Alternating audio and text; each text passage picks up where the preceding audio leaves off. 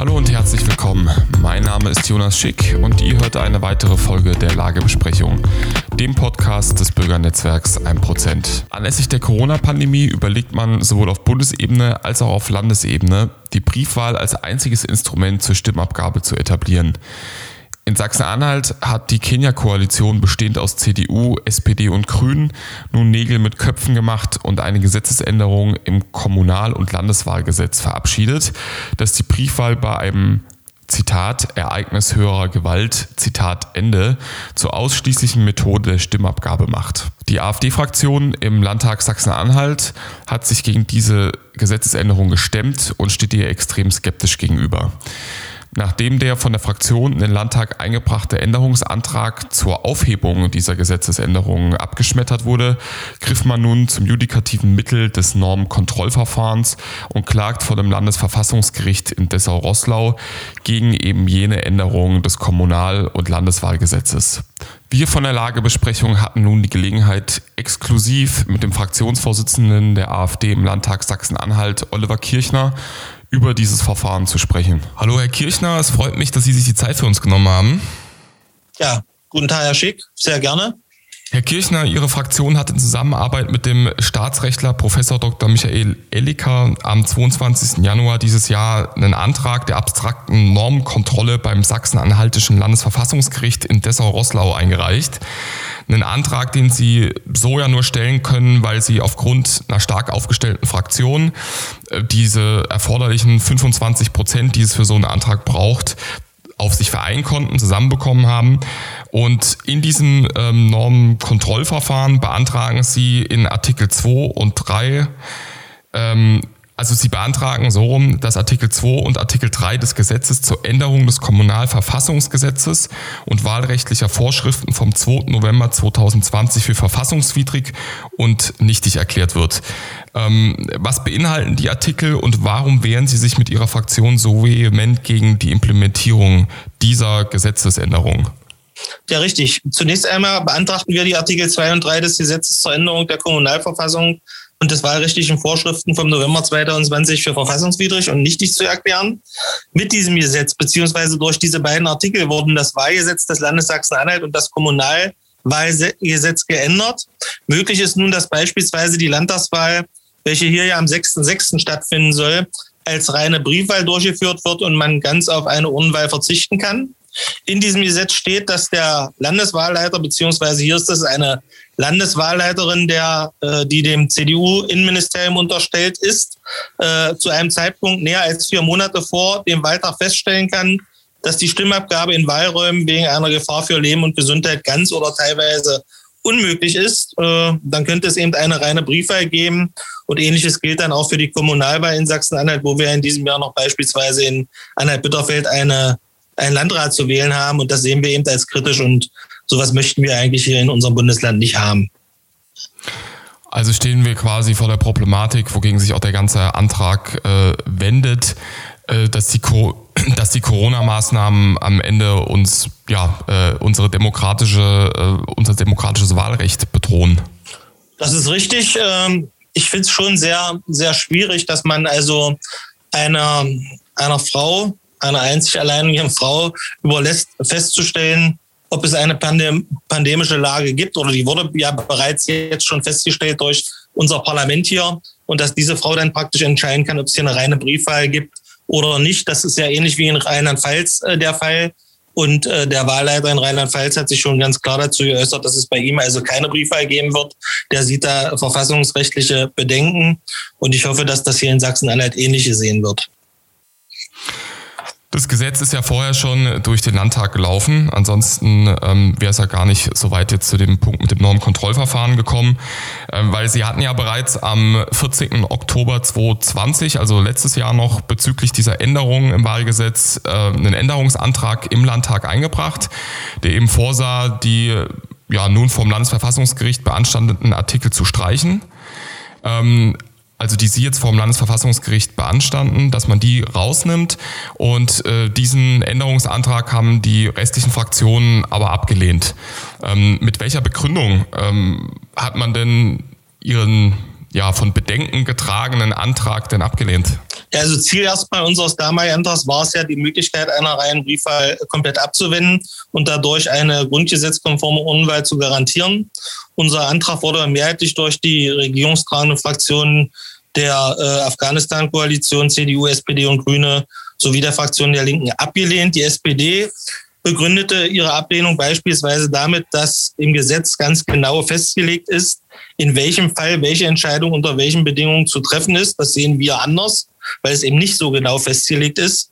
Gegenüber der Gesetzänderung enthielten sich die Linken, da die Änderung auch in deren Augen verfassungsrechtlich bedenklich war.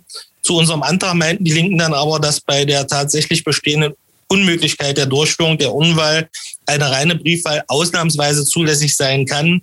Aber eben auch das sehen wir anders und deswegen haben wir eben diesen Normenkontrollantrag eingereicht und der gibt uns da ja auch recht. Sie betonen in Ihrem Antrag äh, die Problematik der Briefwahl, ähm, die verbundenen Gefahren, die das für die Wahlfreiheit und die Geheimhaltung der Wahl hat.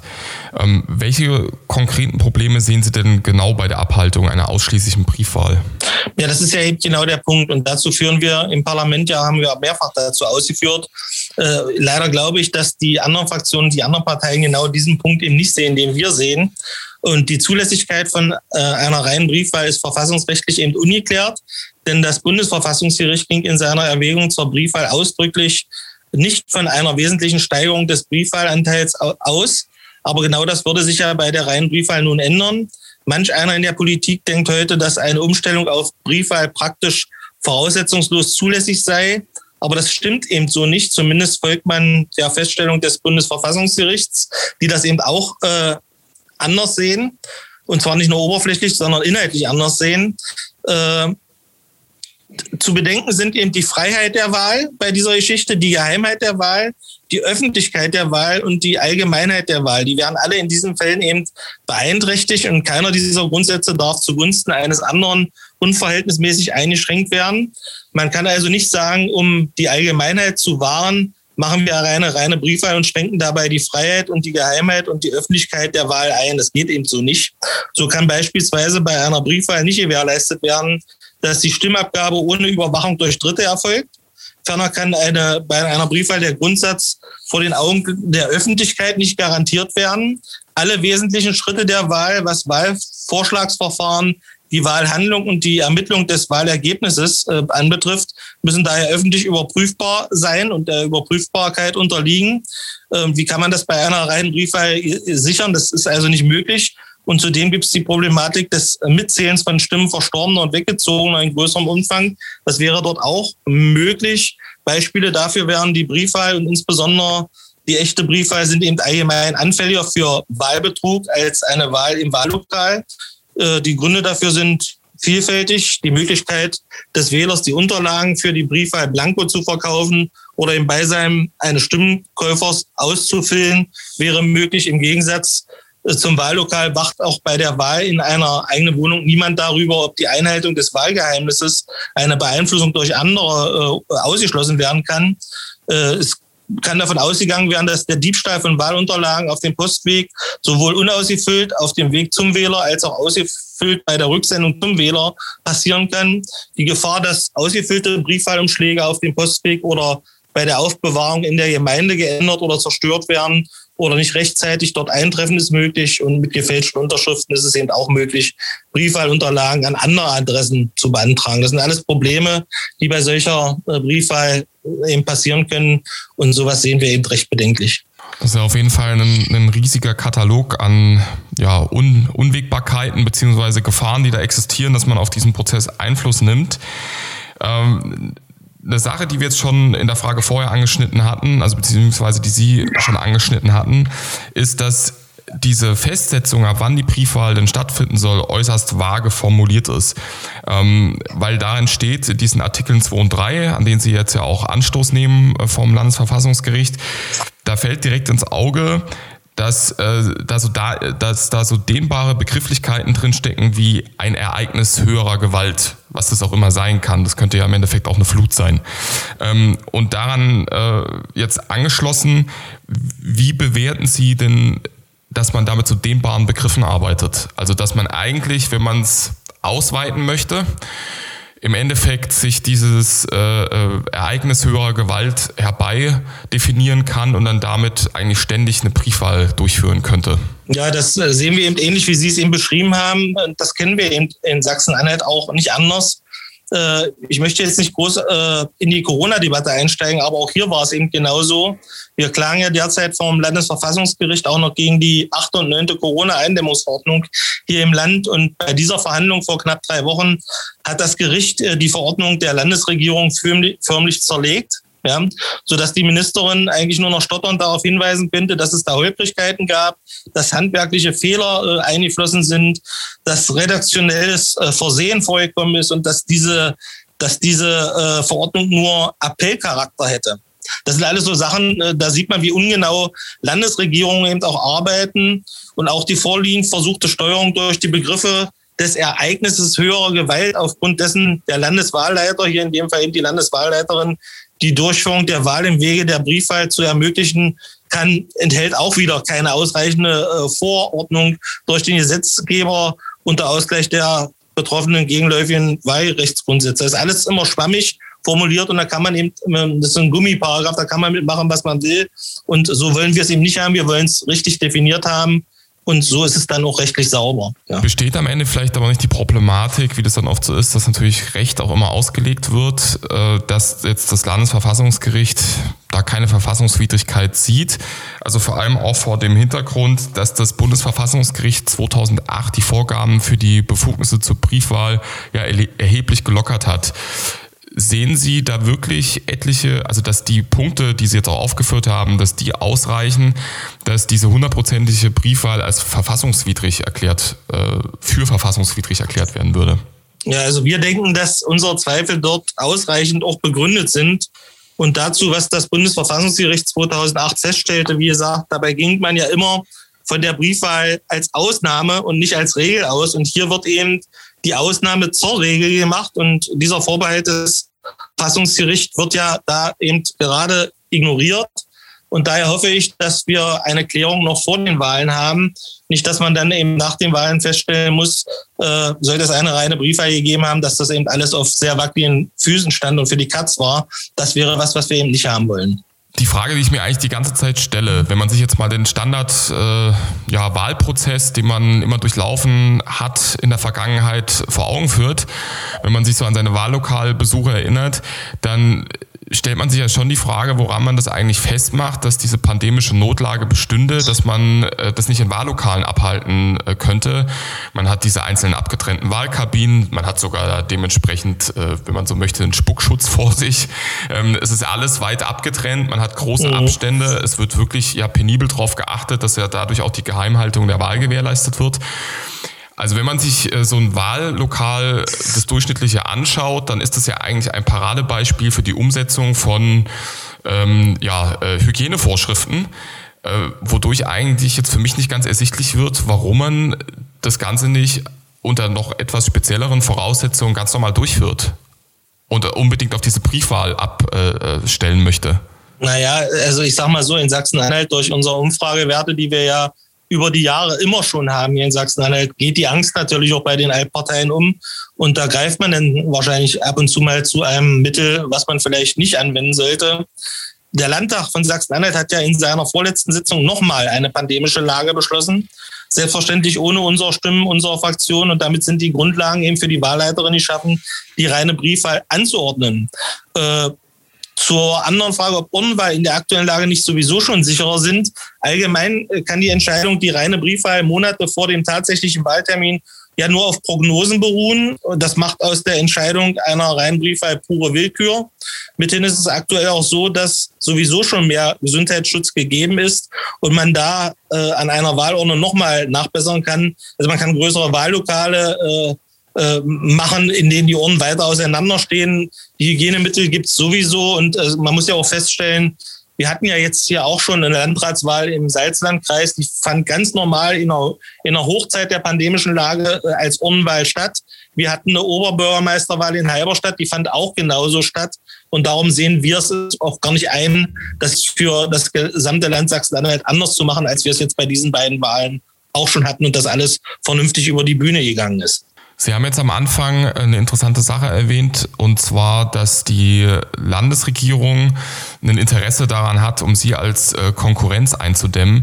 Ähm, sehen Sie da die Problematik, dass im Durchschnitt, also der durchschnittliche AfD-Wähler von seinen ähm, ja, demografischen Daten her, von seinen sozialstrukturellen, ähm, von seiner Sozialstruktur her, dass der eher weniger dazu tendiert, die Briefwahl zu nutzen und damit andere Parteien bevorzugt sind, dahingehend, was ähm, die Wahlbeteiligung angeht? Also die Wahlbeteiligung für uns äh, ist ausschlaggebend, dass wir hier versuchen, Neuwähler auch zu gewinnen.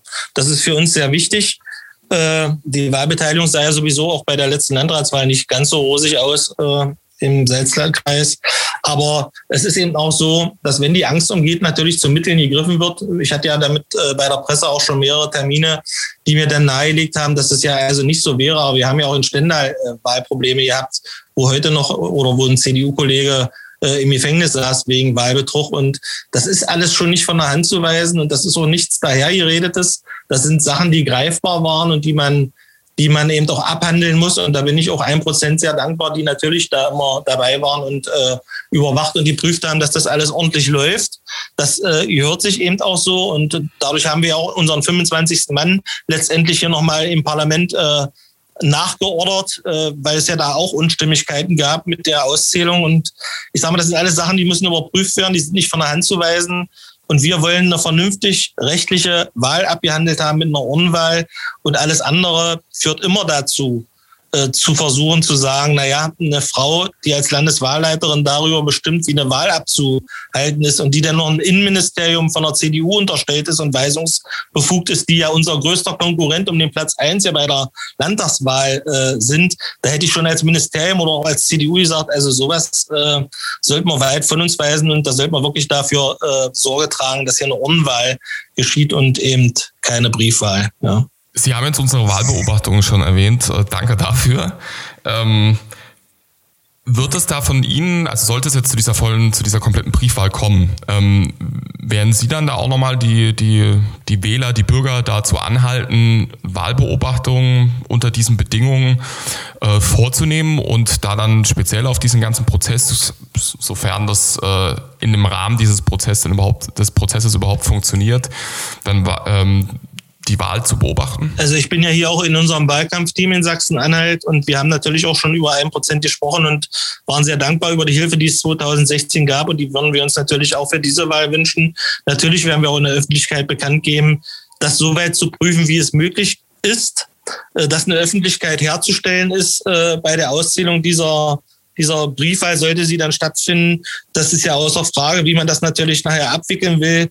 Das sehe ich als äh, logistische Katastrophe an, das auszuzählen. Aber wenn es natürlich viel weniger Auszählungsorte gibt, äh, weil wir ja diese ganzen Wahllokale nicht mehr haben, sondern zentrale Orte haben, ist es vielleicht doch einfacher für uns, dort äh, über einen bestimmten Zeitraum Leute zu generieren, die dort nachschauen, es kann also auch eine Hilfe für uns sein, äh, ich sage mal, dort nachzuschauen und genau zu gucken, wie dort ausgezählt wird und was da passiert. Die von einem Prozent haben jetzt ja konkrete Forderungen an solche hundertprozentigen Briefwahlen äh, formuliert, also die dann gegeben sein müssen, damit dann äh, dementsprechend wenigstens ein Ansatz von Öffentlichkeit äh, gegeben ist. Und zwar, dass einmal jede Kommune äh, die Orte der Briefwahl bekannt geben muss, dann, dass vorher geklärt sein muss, wie die Wahlbeobachtung überhaupt möglich ist, ähm, dass man sich dann quasi auch jetzt schon darauf einstellen kann, um das zu organisieren und äh, dass dann auch die Ergebnisse jedes Wahllokals online veröffentlicht werden müssen, ähm, weil zum Beispiel Bundesländer wie Bayern machen das äh, schon.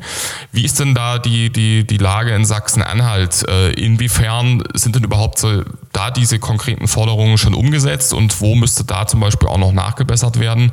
Und was sagen Sie dazu und halten Sie das denn überhaupt auch für umsetzbar? Also wie ich eben schon sagte, also in Sachsen-Anhalt ist es auch so, da konnte man ja bei der letzten Wahl genau nachschauen, wie es in den Wahllokalen aussah. Es war immer zeitversetzt, aber dennoch äh, war das gut nachzuverfolgen. Ich sehe das Problem, wenn es eine reine Briefwahl äh, gibt, zweigeteilt. Einmal könnte es einen positiven Effekt haben, dass, wie ich eben gesagt hatte, es ja weniger Auszählpunkte gibt, die man besser überwachen kann, wenn man dann reinkommt und wenn man dann äh, die Chance hat, da auch äh, lange Zeit dran zu bleiben und sich das anzuschauen. Äh, ansonsten wird es eben schwierig. Also ich hoffe, dass wir hier in einer Demokratie leben, wo uns das so möglich gemacht wird, wie wir es gerne hätten, damit wir eben den Zweifel von einer Wahl Wahlmanipulation von uns weisen können und hier eine vernünftig demokratische Wahl abgehandelt wird, die auch nachvollziehbar für den Bürger ausgezählt werden kann. Aber ich vermute, es ist eine Vermutung von mir, dass vielleicht doch die Einsicht soweit äh, darin einhergeht, dass man vielleicht wie in Rheinland-Pfalz handelt und äh, sich dieser Geschichte gar nicht aussetzt, hier eine reine Briefwahl durchzuführen. Die Zahlen sinken ja momentan. Wir haben dann den Juni vor uns, wo es sowieso wärmer wird, wo die Zahlen nochmal nach unten gehen. Deswegen hoffe ich hier wirklich auf eine Urnenwahl, damit das hier vernünftig äh, abgearbeitet werden kann. Und da baue ich natürlich auch auf ein Prozent, wenn es eine Urnenwahl gibt, die uns da wieder unterstützt beim Überprüfen dieser Auszählung. Das wäre schon sehr hilfreich und wir werden natürlich auch die Bürger auffordern, uns da in den Wahllokalen, sollte es hier eine reine Urnenwahl dann geben, auch zu unterstützen. Nun sieht der politische Gegner leider ja überhaupt nicht so, dass äh, ihr Anliegen ähm, ja, dass es in irgendeiner Art und Weise demokratisch motiviert wäre.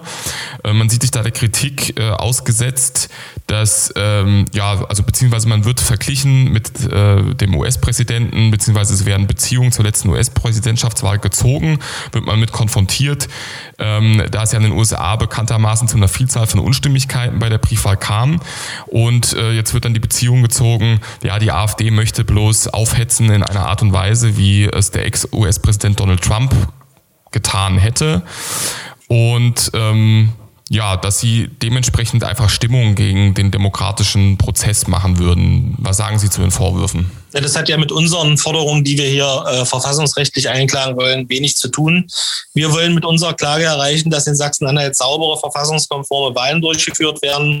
Und was da in den USA passiert ist, das mag jeder für sich werten, interessiert mich dabei aber nur am Rande, dass dort Unstimmigkeiten waren. Äh, davon gehe ich äh, persönlich auch aus.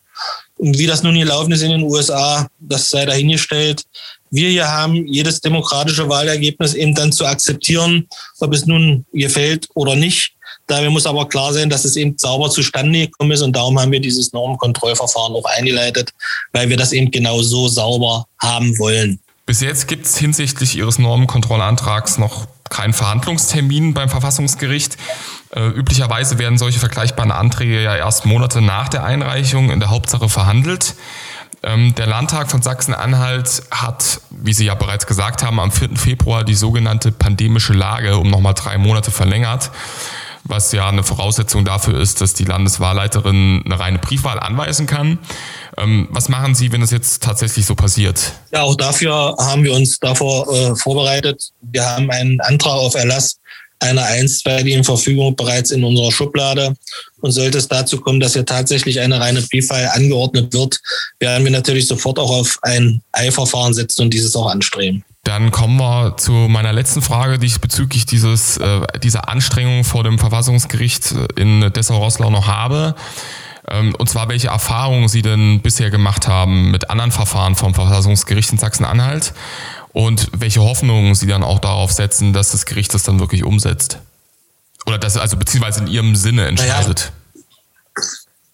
Ja, ja also ich bin da eigentlich recht guter Hoffnung, denn als Rechtsstaatspartei setzen wir ja selbstverständlich äh, viel auf die Urteilskraft der Gerichte, insbesondere der Verfassungsgerichte.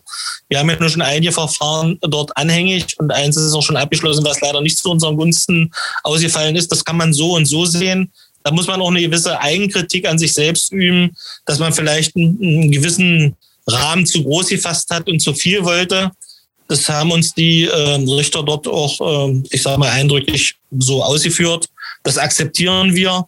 Äh, aber wir sehen eben auch, wie gesagt, lassen wir derzeit parallel auch die achte und neunte Corona-Eindämmungsverordnung am Landesverfassungsgericht in Dessau prüfen. Und bei der ersten Verhandlung hatten wir dabei auch schon einen Erfolg zu verzeichnen, weil das Gericht eben praktisch das Ministerium dort mit seinen Verordnungen dermaßen zerlegt hat, dass die da wirklich angefangen haben zu stottern. Es war eigentlich beschämend, sich das mit anzuschauen, wie äh, die Rechtsbeistände unserer Sozialministerin da agiert haben.